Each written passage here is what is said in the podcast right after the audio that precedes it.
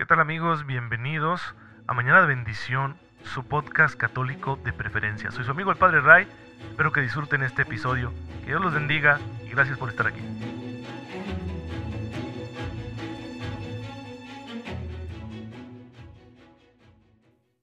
Muy buenos días hermanos, bienvenidos a su podcast católico favorito, Mañana de Bendición. Soy su amigo el Padre Ray, les envío un cordial saludo y un fuerte abrazo y mi mejor deseo de todas las mañanas, que ustedes tengan una fe muy viva, muy despierta, para que puedan recibir esa gracia que Dios ya está poniendo en sus manos y aplicarla en las situaciones cotidianas, sean pequeñas o grandes. Con la gracia de Dios podremos vivirlo todo a la manera de Jesucristo nuestro Señor, y eso es lo que nos lleva al cielo, a la vida eterna. Y recuerden que ese es nuestro fin último, que es el objetivo más importante de nuestra vida. Las cosas de este mundo, por buenas que sean, son pasajeras y siempre están contaminadas por el pecado, pero hay una vida perfecta que nos espera en el reino de los cielos. Tenemos que aspirar a eso y para conseguir llegar a esa meta, para eso está la gracia de Dios. Entonces hay que aprovecharla muy, pero muy bien. Pues bendecido lunes para todos. Espero que puedan iniciar su jornada laboral con la mejor de las actitudes, aunque en muchos trabajos, muchos en, México, pues es un día que decimos de asueto, un día no laborable, porque se celebra pronto el aniversario de la Revolución Mexicana, que es una fiesta cívica importante en nuestro país, y aunque es el día 20 de noviembre, pues por cuestiones prácticas, el día de asueto se da hoy, lunes 15 de noviembre. Así que si lo estás disfrutando, qué bueno, descansa, no te olvides de hacer oración, quizá puedas hacer un poquito más que de costumbre, precisamente porque no vas al trabajo. Trata de poner en orden tus cosas, trata de colaborar ahí en la casa. Si no tienes clases, si eres estudiante, bueno, pues ya sabes, puedes dar un poquito más de ti el día de hoy. Y en eso también consiste ser santos. Pues bien, hermanos, ustedes saben que ya muchos hermanos nuestros lo lograron y la iglesia los va recordando día con día. El día de hoy estamos celebrando a San Alberto Magno. Él nace en un lugar llamado Lawingen, en lo que hoy es Alemania, hacia finales del siglo XII, y muere en Colonia el 15 de noviembre de 1280. Por eso lo estamos recordando el día de hoy. Su vida reúne múltiples facetas científico y teólogo, fraile y místico, obispo y doctor de la Iglesia. Es patrono de los científicos y es considerado uno de los más grandes genios de Occidente y un santo de talla universal. De ahí el apelativo de Magno, que no solo él ha merecido en el campo del conocimiento, sino también en el de la espiritualidad. Y bueno, se trata nada más y nada menos que el maestro de Santo Tomás de Aquino. Así que imagínense ustedes la talla de este santo. Pues eh, de joven va a estudiar en la Universidad de Padua y ahí va a conocer al Beato Jordán de Sajonia, que está sucediendo a Santo Domingo de Guzmán al frente de la Orden de Predicadores. Fíjense cómo está la presencia de un santo en la vida de otro santo. Esto es muy interesante y muy importante para nuestra fe católica. La santidad produce más santidad se anima a ingresar a esta orden, la de los dominicos, en el año 1223 y va a realizar estudios en Colonia y en París, que tenían por ese entonces pues sendas universidades eh, católicas. Fray Alberto va a desarrollar durante toda su vida su vocación docente, comenzando dando clases a los novicios en Colonia, pero enseñó también en las universidades de París, en Hildesheim, en Friburgo de Brisgovia, en Ratisbona y en Estrasburgo, y nuevamente en Colonia, donde hacia el año 1244 tendrá como discípulo a Santo Tomás de Aquino. Volverá luego a París, donde impartirá exitosas lecciones de alcance continental. Tras conseguir el título de maestro en teología hacia el año 1246, continuó en París en una de las cátedras de los padres dominicos y de nuevo en Colonia, donde va a ser el superior del nuevo estudio general, que era algo así como la facultad teológica privada de la orden. Asimismo, desempeña una gran labor de escritor. Su obra es enorme, abarca todas las áreas del conocimiento hasta entonces cultivadas. Destaca como filósofo y teólogo, con la novedad de inspirarse no solo en autores cristianos, sino también en musulmanes y paganos. pero también va a desarrollar mucho su faceta de naturalista, un estudioso de la naturaleza, sobre todo por empezar a desarrollar ese método de observación y experimentación, que aplicó incluso a las enseñanzas de autores clásicos como Aristóteles, que Aristóteles también pues habla muchísimo de la naturaleza y las observaciones y conclusiones de Aristóteles las va a filtrar San Alberto Magno precisamente a través del método de observar y experimentar. Además de esto, pues era un hombre dotado de una espiritualidad muy sublime, que se nota en sus escritos místicos. Va a ser un hombre de oración y un hombre de iglesia. Tras ser elegido como provincial, es decir, como superior regional de su orden en Alemania hacia el año 1254, el Papa Alejandro IV lo va a nombrar obispo de Ratisbona. No le agradó mucho porque él quería dedicarse a sus estudios y a la predicación, que es lo que lo correspondía como dominico, pero obedece y va a ser un pastor brillante. San Alberto Magno muere el 15 de noviembre de 1280. Su cuerpo descansa en el sepulcro de la iglesia de San Andrés de Colonia. El Papa Gregorio XV lo beatificó en el año 1622 y en 1931 Pío XI lo canonizó y lo declaró doctor de la iglesia. Finalmente, el Papa Pío XII lo nombró patrono de los que cultivan las ciencias naturales. Es patrono, por ejemplo, de los biólogos y de los químicos. San Alberto Magno es un ejemplo válido para todo tiempo y lugar. En él tenemos un modelo de científico creyente. No concebía conflicto alguno entre ciencia y religión. En general, todos los elementos de su vida nos muestran esta eterna novedad. Reunía en su persona al teólogo y al místico, teoría y experiencia de Dios, al obispo y al fraile, gobierno pastoral y vida humilde y comunitaria, al sabio y al santo, sabiduría y humildad. San Alberto, sin ninguna duda, aparece ante nosotros como una figura verdaderamente universal. Pues pidamos, hermanos, su intercesión. Yo les recomiendo que pidan especialmente la intercesión de San Alberto Magno para sus hijos y nietos universitarios, que al entrar en la universidad, como entran en contacto con un sinnúmero de ideas y de metodologías, pues es bastante común que en esa edad, si son jóvenes que han sido formados cristianamente, su fe entre en crisis y no pocos la abandonan y hasta se rebelan contra ella. Digo, porque una cosa es dejar de creer y la otra es hacerte un militante anticristiano. Pero es bastante común en los jóvenes en la etapa universitaria.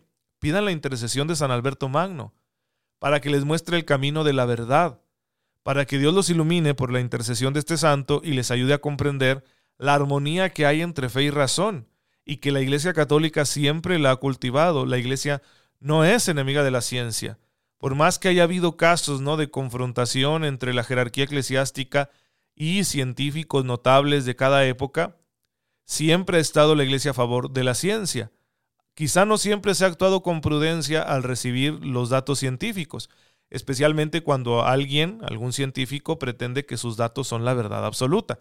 Sin embargo, no hay conflicto entre fe y razón. ¿Por qué? Porque uno mismo es el creador de ambas cosas. Son dos dimensiones importantísimas para nuestra vida.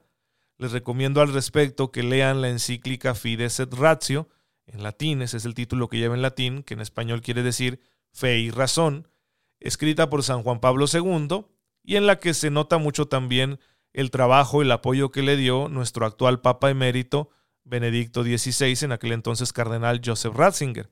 Bueno, pues es una obra teológica muy importante para nuestra fe, es también un escrito pastoral que nos orienta precisamente en ese sentido, de seguir buscando la armonía entre fe y razón.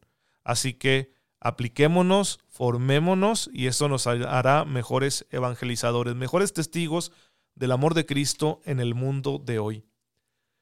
Y bueno, pues todo va a girar en torno a Cristo. A Cristo lo conocemos no solo mediante la fe, sino también mediante la razón.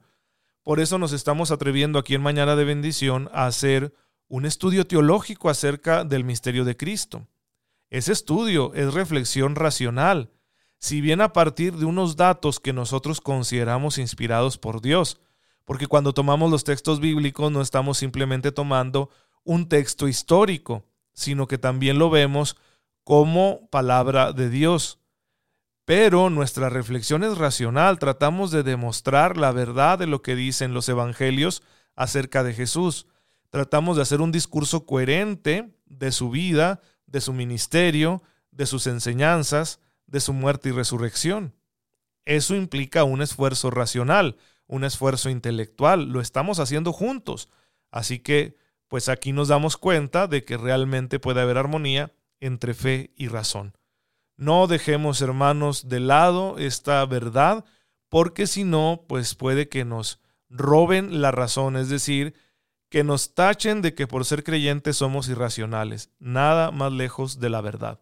Decía el célebre Gilbert K. Chesterton, un autor eh, católico muy importante, inglés, de la primera mitad del siglo XX, que por cierto fue agnóstico y después fue anglicano, y bueno, se hizo católico, eh, fue un paso importantísimo y la verdad que revitalizó el catolicismo de la Inglaterra de aquel entonces. Es un autor importante también en la historia de la iglesia. Y él decía, en la iglesia te piden que te quites el sombrero, no la cabeza. Efectivamente, en la iglesia entramos con reverencia hacia el misterio divino, pero no dejamos de pensarlo porque somos seres racionales y Dios quiere que pensemos. Después de todo, Él nos hizo racionales. Bien, pues continuemos con este estudio teológico, humilde pero serio. Y estamos hablando de las implicaciones salvíficas de la resurrección de Cristo. Apréndanse ese adjetivo. Salvífico en la fe de la Iglesia se refiere a todo aquello que tiene que ver con la salvación, con el perdón de los pecados. Pues decíamos que no solo la muerte de Cristo produce el perdón de los pecados de la humanidad, sino también su resurrección. Por eso Pablo dice que si Cristo no ha resucitado, pues entonces aún vivimos en el pecado. ¿Sí? Vivimos ahora en Cristo y en Cristo resucitado. Si Él resucitó, realmente podemos dejar atrás el pecado. Cristo le da un sentido expiatorio a su muerte, eso está claro, pero también lo posee su resurrección. Pedro va a desarrollar ese aspecto en su primera carta, capítulo primero, versículos del 18 al 19. Dice, no fuimos rescatados con oro o con plata corruptibles, sino con la sangre preciosa de Cristo. También lo dice San Juan, primera de Juan 4.10, el Padre nos envió a su Hijo como propiciación por nuestros pecados. Entonces, la salvación que recibimos de Cristo la recibimos de toda su persona, no solo del acontecimiento de su muerte. Cuando hablamos de satisfacción o expiación por nuestros pecados, tenemos que evitar falsas concepciones que pueden eh, malinterpretar la fe de la iglesia al respecto. No entendemos el sacrificio de Cristo por nuestros pecados en el sentido de que Dios necesite algo para salvarnos. No podemos olvidar que la expiación ofrecida por Cristo, antes de ser un don nuestro al Padre, es un don del Padre a los hombres. Es el Padre el que ha dado el primer paso, dándonos a su Hijo.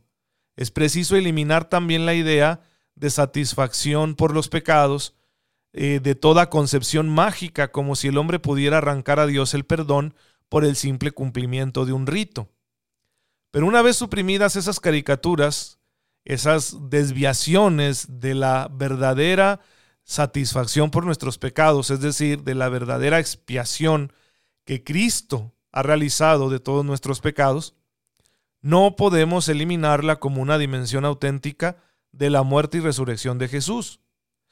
Él nos ha ganado definitivamente el amor del Padre que estaba ofendido por nuestros pecados.